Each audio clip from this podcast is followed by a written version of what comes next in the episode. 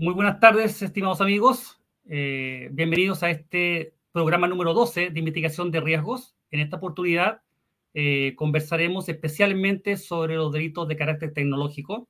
En este programa número 12, como les comentaba, eh, les habla Cristian Diamesti, director Merit del Instituto Internacional de Ética e Incumplimiento México, para el capítulo de Chile y Conosur. En esta oportunidad nos acompaña un destacado profesional a quien hago una pequeña eh, semblanza profesional. Se trata de Cristian Álvarez Lobos. Cristian es ingeniero civil industrial de la Pontificia Universidad Católica de Chile, con un magíster en ciencias de ingeniería y además diplomado en ciencias de la computación. Él cuenta con más de 20 años de experiencia en las industrias financieras, retail y educación. Asimismo, se ha desempeñado en importantes empresas, tanto nacionales como multinacionales, implementando de forma muy exitosa complejos proyectos con elevados conocimientos técnicos en el área de sistemas informáticos. Muy bienvenido, Cristian, a este panel de conversación.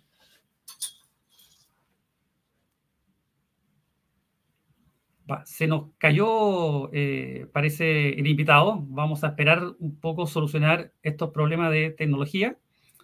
Suele suceder. Eh, mientras tanto, eh, conversaremos un poco eh, y vamos a, para tal fin, apoyarnos de un PowerPoint eh, a fin de poder eh, tener y sea más didáctico nuestra presentación del día de hoy.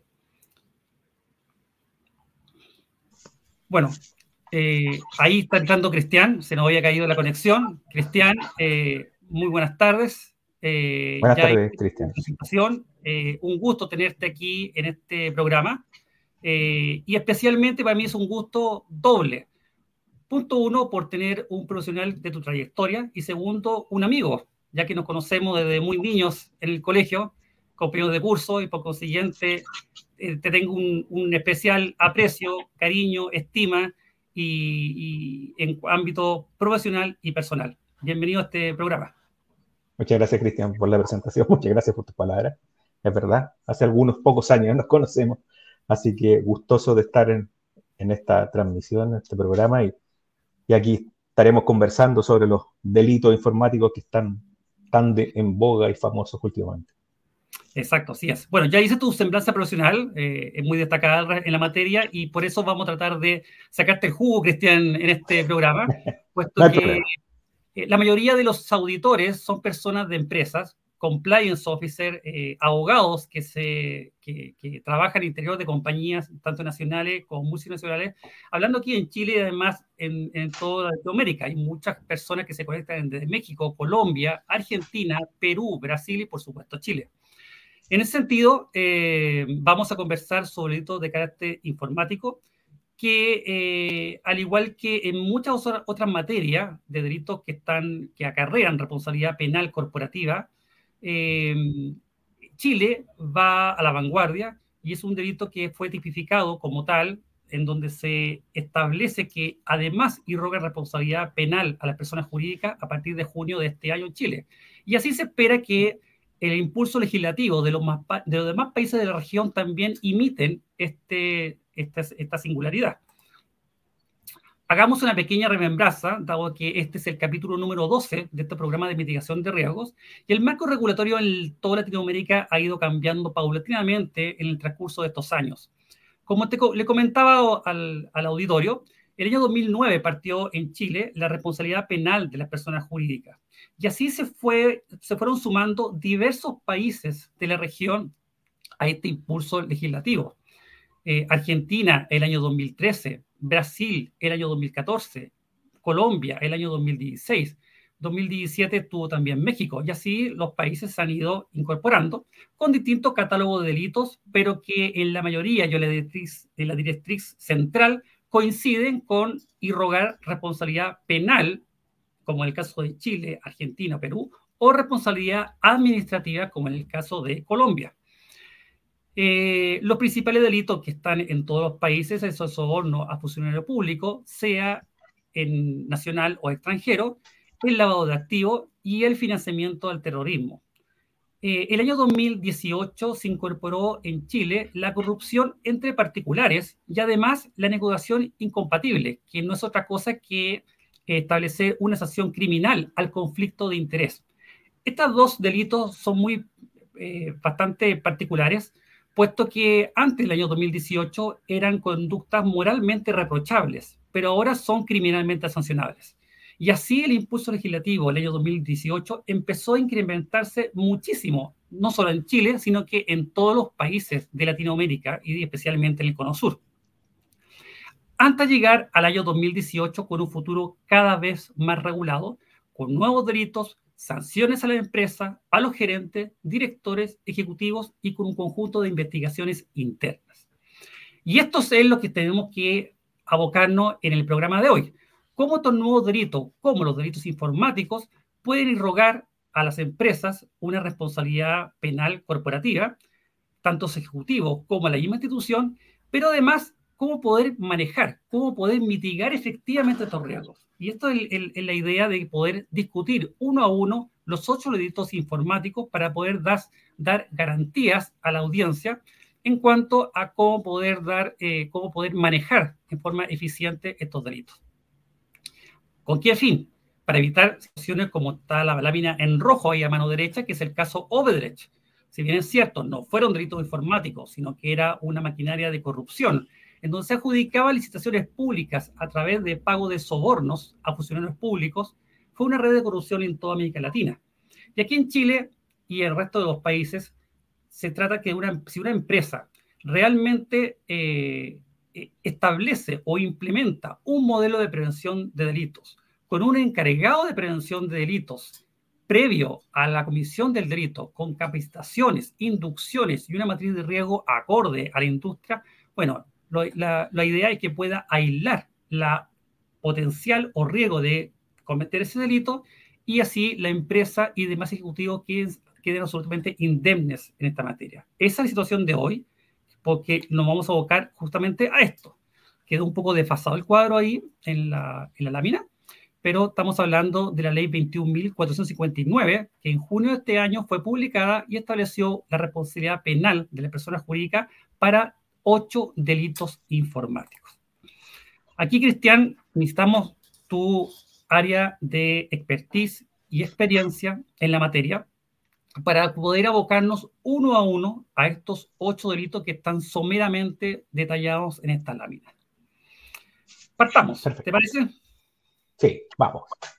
Bueno, primero que nada, hablamos del ataque a la integridad de un sistema informático, impidiendo total o parcialmente su normal funcionamiento. Eso en gran, gran línea es lo que tipifica esta ley como un delito al respecto.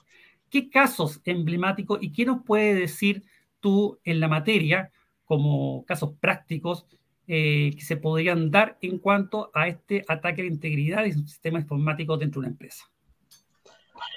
En este caso, para este delito, podríamos hablar de dos ejemplos que son bien clásicos en este tipo de situación. Uno, el que se denomina denegación de servicio, que es, el, es similar al caso cuando las compañías de retail hacen estas campaña masiva de, venta de productos, ya sea un Black Friday, un Cyber, o ventas masivas de algún concierto, en que los sistemas no están preparados, o aunque lo estuvieran, no soportan la carga de usuarios conectándose. Eso típicamente pasa en una venta masiva, que el usuario final lo ve como que el servicio anda lento, no responde, la página web tira un error.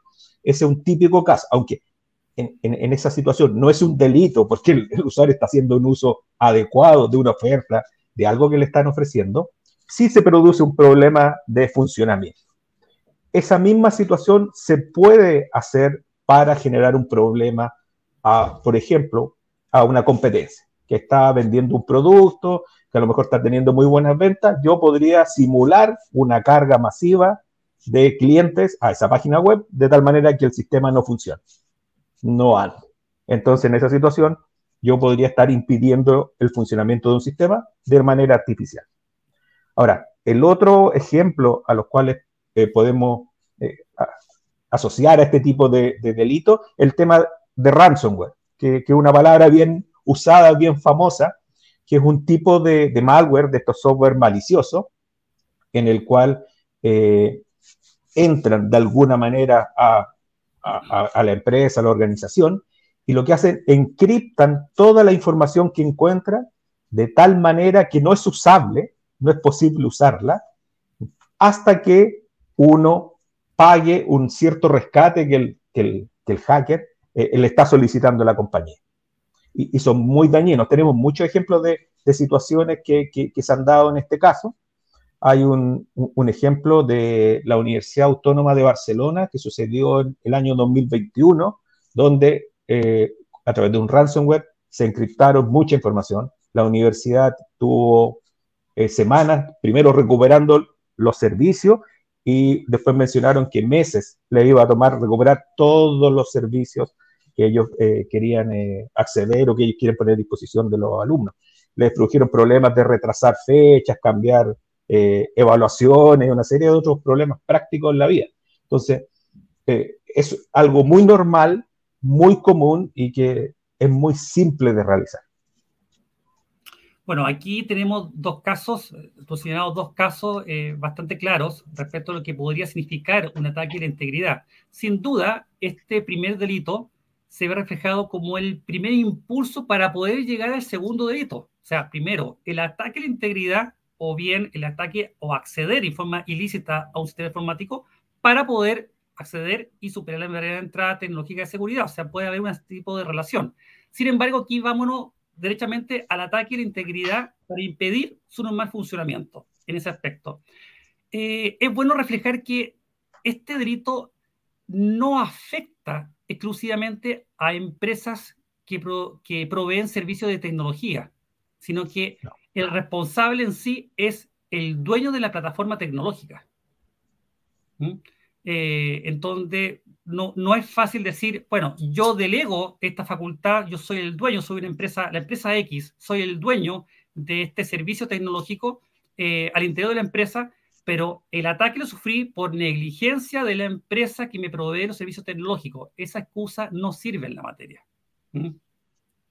Y ahí también hay que ser muy eh, prudente porque toda empresa mediana o grande posee un servicio tecnológico, posee eh, eh, un sistema informático robusto o no en la materia, pero que está destinado a las funciones propias del giro de esa empresa. Y esas funciones no se pueden ver perturbadas en su normal funcionamiento, aun cuando venga ese ataque y que ellos no tengan la supervisión directa de este, eh, de, este sistema informático. ¿Algo más que agregar respecto del primer delito o nos vamos al segundo, Cristian? Mm, no, o sea, este, la, integridad en, temas de seguridad de la información. Eh, uno de los temas importantes de proteger es la integridad que se refiere a que la información sea correcta. Entonces, los ataques afectan algunos de los tres elementos que se llama de la triada de la seguridad de la información, que es la confidencialidad, la integridad y la disponibilidad. En este caso afecta a dos, uno la integridad, pero también la disponibilidad, porque dice impidiendo total o parcialmente su normal funcionamiento. Que el sistema, a pesar que yo no haya eh, producido ningún daño a, la información, sí estoy impidiendo que el sistema dé el servicio para el cual fue construido. Vamos al segundo delito que establece esta, esta, norma legal. ¿Mm? Acceder en forma ilícita a un sistema informático, superando barreras tecnológicas de seguridad. O sea, partimos de la premisa de que un sistema informático debe contener barreras mínimas necesarias de seguridad. Pero, ¿qué nos puede decir en base a tu experiencia sobre este segundo ilícito descrito en la ley?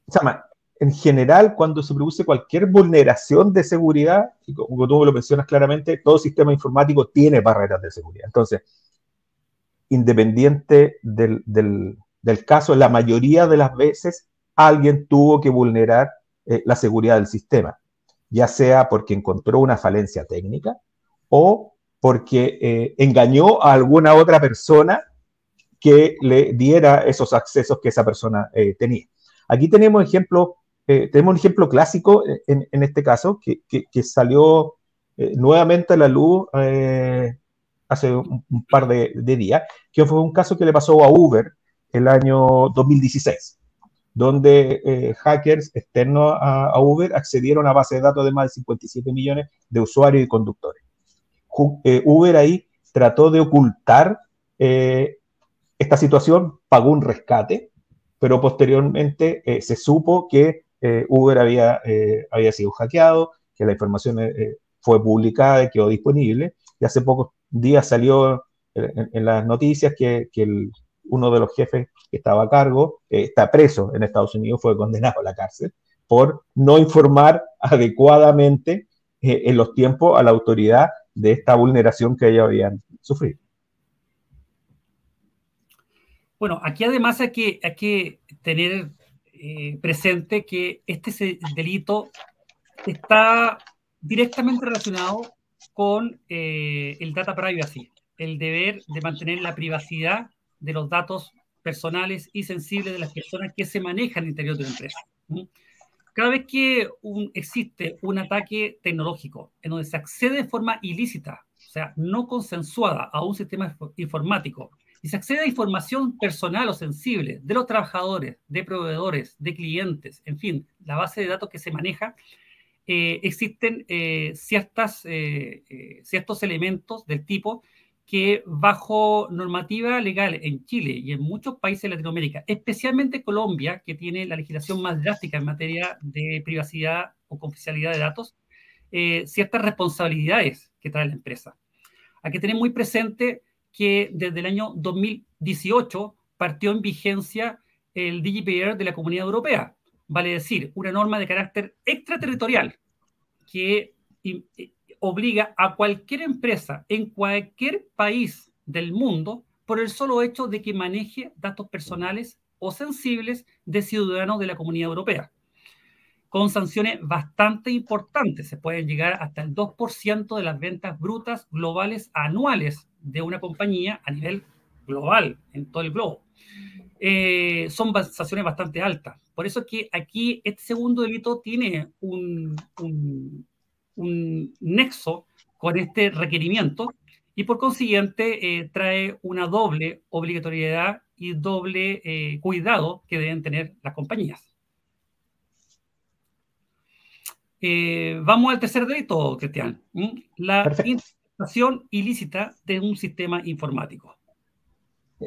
Este delito se refiere principalmente a interceptar comunicación entre sistemas. No se refiere a acceder a un sistema, sino se refiere a los datos que se están transmitiendo entre sistemas. Entonces, en general, este delito se refiere a eh, interceptar comunicaciones a través de la red. Aquí eh, se usan herramientas que se denominan de tipo sniffer, que son herramientas que están conectadas a la red y están leyendo constantemente todo lo que se transmite.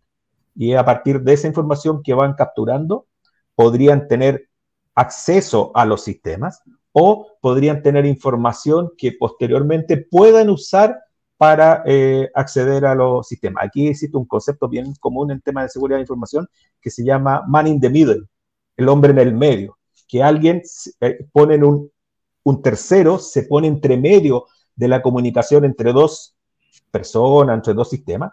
Esas dos personas, sistemas, no se dan cuenta que hay, en el, hay alguien en el medio que está interceptando esa comunicación solo por el hecho de observar o también podría cambiar la información. Por ejemplo, alguien enviar un correo electrónico a otra persona y decirle, no sé, eh, la factura vale 50 mil dólares. La persona del medio le dice, no, 70 mil. Entonces, interviene la comunicación de manera que ninguno de los dos se da cuenta, pero afecta el resultado de la acción. Y es muy complejo, Cristian, eh, poder detectar con medios tecnológicos estas interceptaciones ilícitas de comunicaciones? Muy difícil, porque no se refiere a un software que está instalado en la empresa, porque al final, si pensamos que hoy día nuestros datos viajan por Internet, yo no controlo desde que sale desde mi compañía hasta que llega al otro lado. Pasa por redes públicas, pasa por muchas partes que ni siquiera sé por dónde va a pasar esa comunicación en un momento por una ruta y en otro momento podría ser otra ruta. Entonces, es muy complejo eh, detectar este tipo de, de problemas, lo que obviamente hay soluciones técnicas que se llama la encriptación de datos, pero, pero también eh, si no se hace eso de manera adecuada, eh, sería muy simple poder averiguar. Ahora, cada día es más difícil, se mejoran los algoritmos, pero es, una, es un delito súper, súper complejo de detectar. Eh, es preocupante lo que señalas porque si nos vamos a una empresa en donde maneje datos personales o confidenciales de personas y que sufra este tercer delito de recibir una intercepción ilícita con esta, con esta entidad, por así decirlo, que, que, se, que se superponga entre emisor y receptor, eh, es complejo por lo que tú señalas, la complejidad de poder hacer una detección eh, efectiva y, y dentro del tiempo. Si nos vamos a una empresa en donde transmita o mantenga datos personales de miembros de la Comunidad Europea, como se hablaba en el famoso reglamento de la Comunidad Europea, el GDPR, eh, se le da un plazo a una empresa de tan solo 72 horas para detectar y señalar al organismo regulador las medidas eh, mitigantes eh, de cómo solucionar esta intercepción ilícita. Si tú dices que es tan complejo eh, esto, y aparte de costoso y difícil, podríamos caer, digamos, sin duda en, un, en, un, en una complejidad con sanciones bastante drásticas. de ese modo, y a la vista de tu experiencia, sea, parece evidente que ese plazo de 72 horas es tremendamente escaso súper difícil. Ahora, el resguardo que uno tiene que tener aquí es que encriptar la información, de tal manera que a pesar que alguien la intercepte, no sea capaz de obtener el dato plano y ver qué hay ahí. Entonces uno el cuidado lo tiene que tener sabiendo que el camino es inseguro, yo tengo que transmitir mi información de la manera más segura posible. Ok, entonces eso sería una buena medida eh, para poder manejar este tema, o sea, mantener la información sensible encriptada. Exactamente. Perfecto, perfecto. Vamos al cuarto delito, eh, el ataque a la integridad de los datos informáticos mediante la alteración, daño o supresión de información. Sí, este es un, este eh, aquí hay, casos, pero en general los hackers cuando entran en una empresa en general excepto que quieran producir daño, que, eh, a propósito, en general ellos se roban la información.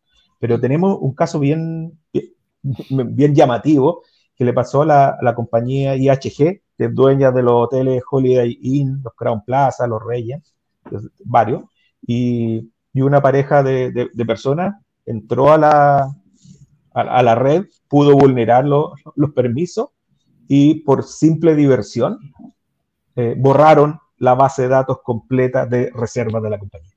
No, no obtuvieron ningún beneficio económico. No es que quisieran ganar plata, nada. Ellos encontraron muy simpático. Estaba obviamente muy mal protegida la información, tenía una clave muy, muy común, muy simple. Eh, pudieron acceder y borraron la información. Cuando los clientes empezaron a reclamar, oye, ¿dónde está mi reserva? ¿Dónde está la reserva de mi hotel? ¿Qué pasa que no veo la información?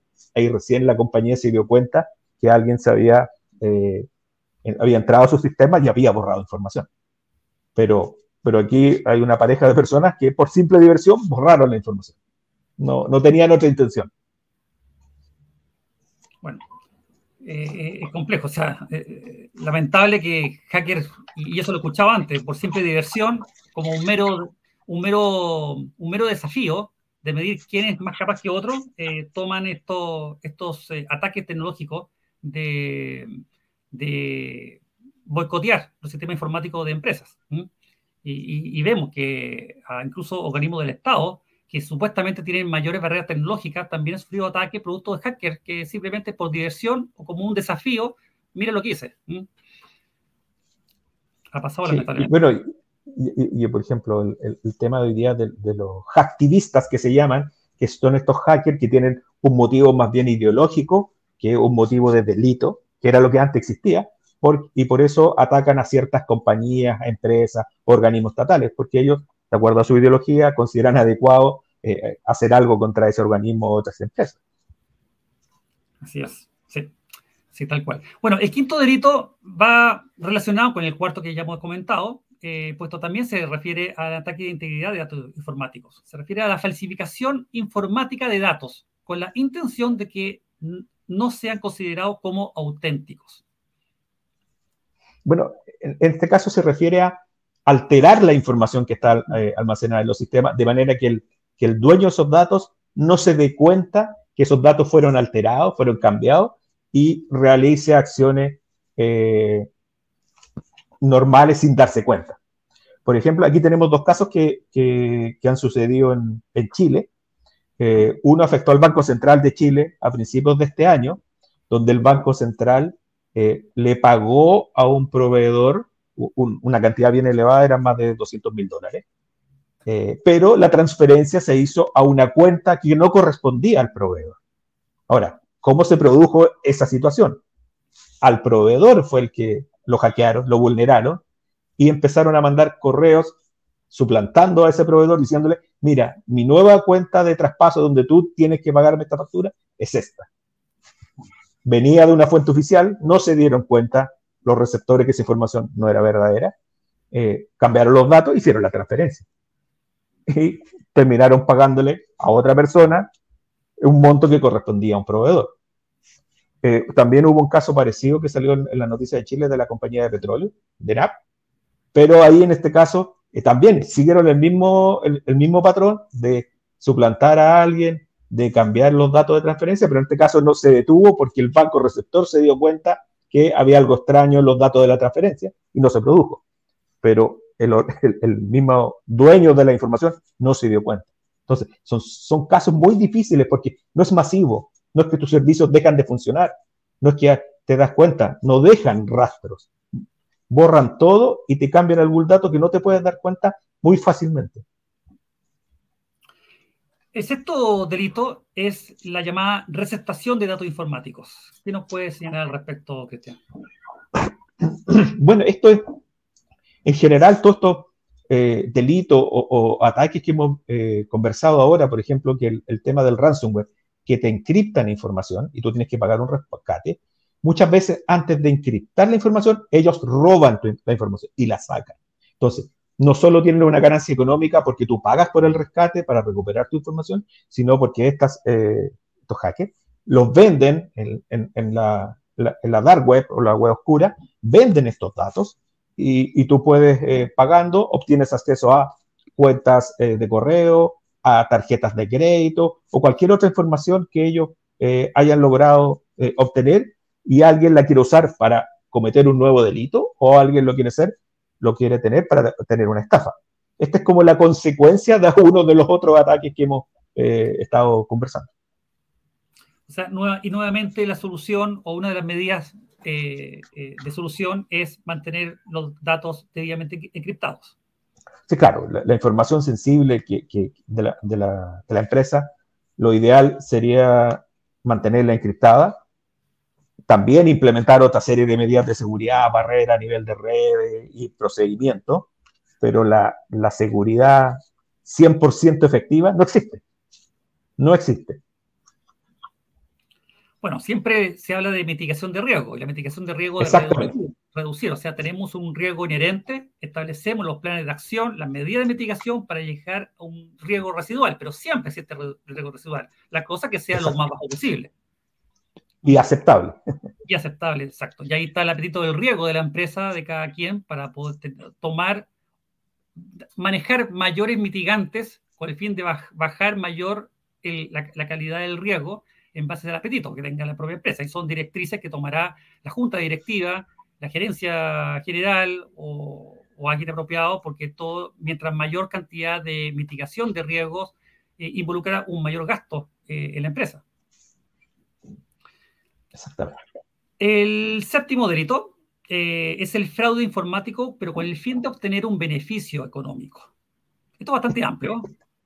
Sí, este es el clásico la clásica imagen que uno tiene del, hacker, que, se, que quiere ganar dinero, quiere robar, y quiere, ahí tenemos, en, Chile tenemos, bueno, el, caso del Banco Central, que, acabamos de conversar aquí en Chile, es un, delito que obviamente que tiene un beneficio económico, pero también un, la empresa que administra tarjetas de crédito en Chile, una empresa, una persona que trabajaba en la empresa, tuvo acceso a múltiples tarjetas de crédito de dos bancos importantes en Chile.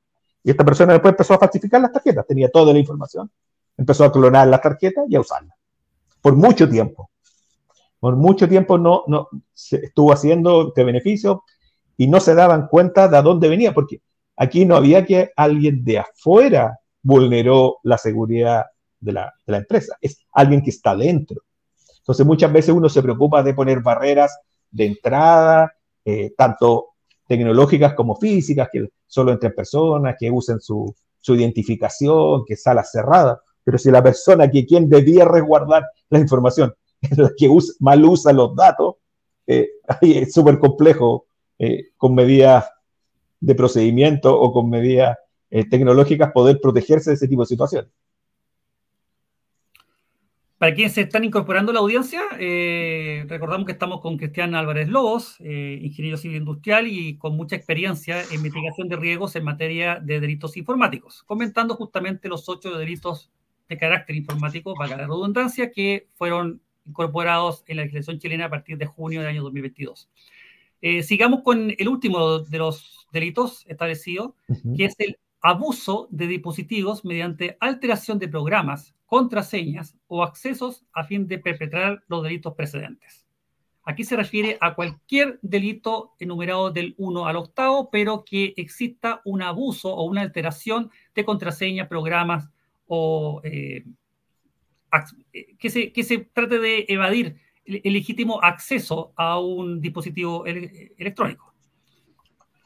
aquí se han, dado, se han dado varios casos aquí en, en esta situación. Uno el típico caso de fuerza bruta que se llama, que yo quiero adivinar la clave de una persona. Entonces, intento, intento, intento, voy probando con distintas combinaciones hasta que en algún momento descubro cuál es la contraseña de esta persona y puedo entrar a, su sistema. Eso es el clásico. Ahora, la mayoría de los sistemas hoy día tienen protección, antiguamente no existía, que al tercer intento, al quinto intento de bloquear el usuario. Entonces, impiden este ataque de fuerza bruta que se llama que averiguar las contraseñas. Pero también se han dado eh, situaciones de las mismas empresas que desarrollan software que eh, vía alguna otra técnica acceden al código fuente de las empresas, al código de algún producto, y el hacker puede entender cómo funciona el sistema, puede hacer pruebas con ese código localmente y después puede explotar esa vulnerabilidad o esa manera o esa lógica que tiene de funcionar y acceder a algún sistema. Entonces, también ha pasado ese otro tipo de situaciones. De hecho, hoy día salió el caso de, la empresa Dropbox, que su código fuente, parte de su código fuente fue liberado. Entonces, eh, ese tipo de situaciones podría ser que la empresa no se dé cuenta. Yo pongo un código malicioso en su código fuente formal, nadie se da cuenta, después lo liberan y yo podría tener acceso o recibir copias de información o acceso a distintas partes. Bueno, es muy común que las empresas cada vez más están haciendo capacitaciones a todo el personal respecto de mantener, eh, mantener eh, en forma segura las contraseñas o accesos. Eh, y así se establecen que no, por favor, no incorporen contraseñas con la fecha de cumpleaños o, palabras determinadas que son muy fáciles de adivinar para la persona que simplemente no pongan un recordatorio escrito en el mismo escritorio. Es muy común. Eh, y ahí también existe una, una eh, obligación recíproca de quien está utilizando un sistema tecnológico de mantener esta confidencialidad, de mantener estos, este celo en el, en el, cuidado con el fin de ir cambiando paulatinamente de, de tiempo en tiempo la contraseña, eh, no dejar esta contraseña a la vista del público, no compartir las contraseñas por otros medios eh, y obviamente mantener siempre el computador o acceso con, con, una contraseña eficiente y no dejarlo simplemente abierto.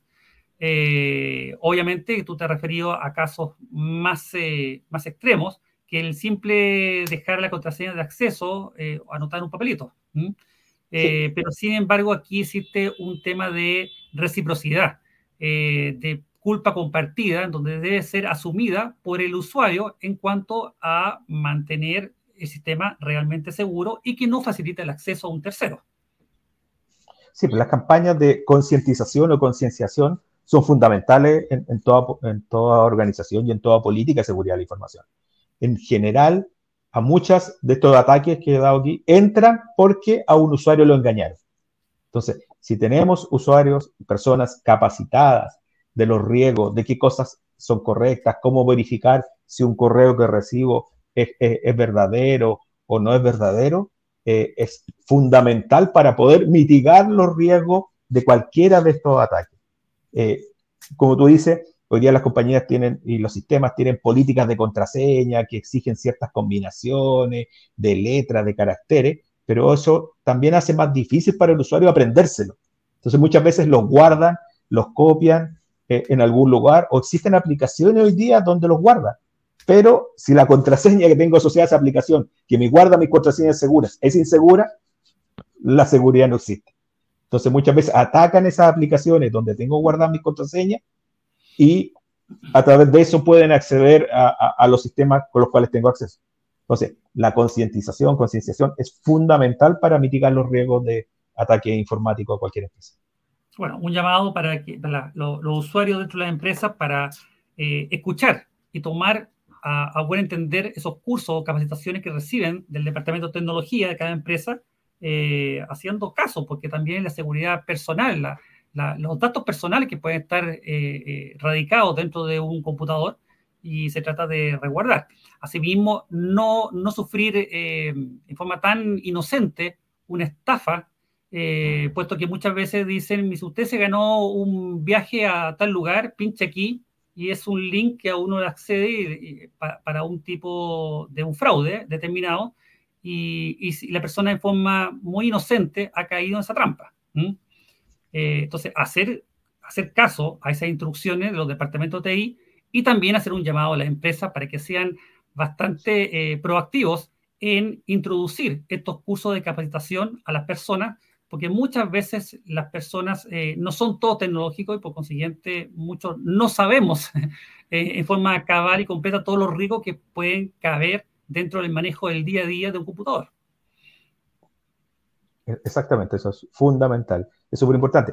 En general, a mí me llegan muchos correos eh, de alguna de estas plataformas de, streaming online que te dicen tu, tu cuenta va a ser eh, bloqueada, haga clic aquí y siempre ese correo de phishing lo que tratan es darte un sentido de urgencia, que uno trate de reaccionar rápidamente sin analizar mucho porque te van a bloquear la cuenta del banco, porque te van a bloquear una, cuenta de un servicio streaming, porque eh, va a pasar otra cosa o va a recibir un pago. Entonces, en esa urgencia uno no piensa bien, no reacciona bien y ahí entrega toda la información para que otra persona después lo pueda suplantar a uno.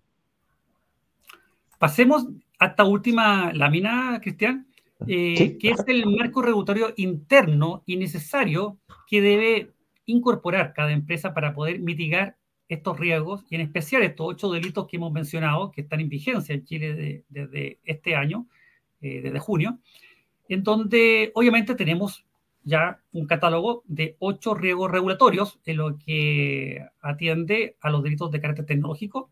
Entonces es importante tener políticas corporativas adecuadas en la materia.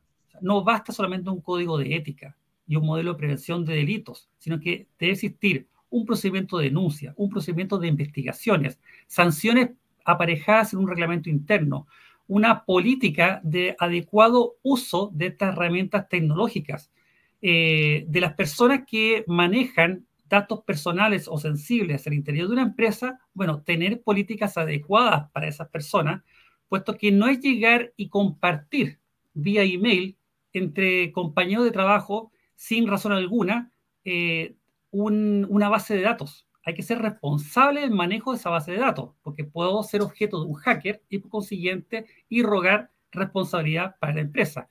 Yo, haber sido eh, incauto y haber dejado expuesto a la empresa para cometer el delito por no, tomar en conciencia los resguardos mínimos necesarios, o bien haber yo cometido un delito en cuanto que, por ejemplo, para cumplir con políticas eh, políticas de ventas, eh, incurro en un delito de receptación de datos, por ejemplo. Eh, por eso es importante manejar y que las empresas se hagan cargo incorporando medidas al respecto, vale decir, un sistema de compliance robusto que trate a reforzar la mitigación de estos riesgos en materia de delitos tecnológicos. Debemos identificar estos riesgos en las matrices de riesgo. O sea, la matriz de riesgo, la famosa planilla Excel, con el riesgo inherente, el riesgo residual y, la función que se va a cumplir propia del giro de la empresa, bueno, si es pertinente que caigan algunos de estos delitos, tenemos que señalarlo en la operación que podría ser eh, expuesta eh, y los componentes que tiendan a mitigar este tipo de potencial delito. Y obviamente lo que hemos dicho de que esto no cabe eh, solamente a empresas dentro del rubro de tecnología, sino que a, cualquier empresa en general que maneje datos involucra este, este catálogo de delitos. Eh, por consiguiente, aquí hay que ser eco y ser bastante, eh, bastante fuerte en esa medida, es decir, el hecho de que no sea una empresa de tecnología no, queda eximido de responsabilidad criminal. Puede estar aparejado a un tipo de estos delitos y por consiguiente también es importante. Obviamente estamos hablando de delitos de carácter informático, eh, pero esos delitos informáticos pueden ser cometidos al interior de cualquier empresa en general. Solamente que maneje datos que sean necesarios o sean eh, codiciados por un tercero para producir un daño. Eh, creo que con esto dejamos bastante cerrado el tema. por tu parte, Cristian, y en base a tu tremenda experiencia en la materia, ¿qué recomendaciones eh, tú podrías dar a, nuestra audiencia en materia de, lo que hemos conversado el día de hoy? Me gustaría dejar así como un mensaje es que la seguridad de la información no es un tema técnico, no es un tema de TI. Muchas organizaciones, ah, no, es un problema del área de TI. No. la seguridad de la información es un tema transversal a la organización a la compañía. Entonces, para poder eh, manejarlo de manera adecuada, hoy día en un mundo que está tan, interconectado, donde todos usan algún sistema, no hay nadie que pueda decir que no lo usa, eh, es importante implantar un sistema eh, de gestión de la seguridad de la información, lo que se denomina un SGSI, porque a partir de eso, si yo implanto una manera de que mi organización gestiona la seguridad de la información y me lleva a generar las políticas, las medidas, las matrices de riesgo, que están muy unidas a esto, o sea, también hay que generar matrices de riesgo, eh, medidas de mitigación, me permite estar en un nivel de seguridad y me permite también prepararme y reaccionar para cualquier evento eh, de violación de la seguridad de la información. Como les dije, no hay seguridad 100%, pero sí me permite estar preparado y manejarlo eh, de manera adecuada eh, cuando un evento de ese estilo suceda. Nadie puede asegurar que nunca le va a pasar, pero sí le puede asegurar que lo va a gestionar y manejar de la manera adecuada. Excelente palabra de despedida, Cristian. Te lo agradezco enormemente eh, y te agradezco además tu, tu, eh, tu, amabilidad de poder haber compartido todos tus conocimientos con, con la audiencia el día de hoy, especialmente en, en un tema que es bastante árido para personas que no estamos insertos dentro del rubro de la tecnología. Recibe este reconocimiento por la brillante participación en el programa de hoy, que es el programa número 12 en mitigación de riesgos, eh, en base a lo que nos ha aportado para poder combatir con, mm, con medidas efectivas estos ocho nuevos delitos de carácter informático eh, y los ejemplos, que siempre lo, en base a los ejemplos es mucho más fácil capturar el real sentido y alcance de la normativa legal vigente. Muchas gracias, Cristian. Muchas gracias por la invitación y muy agradecido de haber estado aquí. Muy gracias a ti. Muchas gracias a ti y bueno, y, a la audiencia, que hemos tenido una buena audiencia, así que será hasta una próxima oportunidad. Chao. Chao, chao. Está muy bien.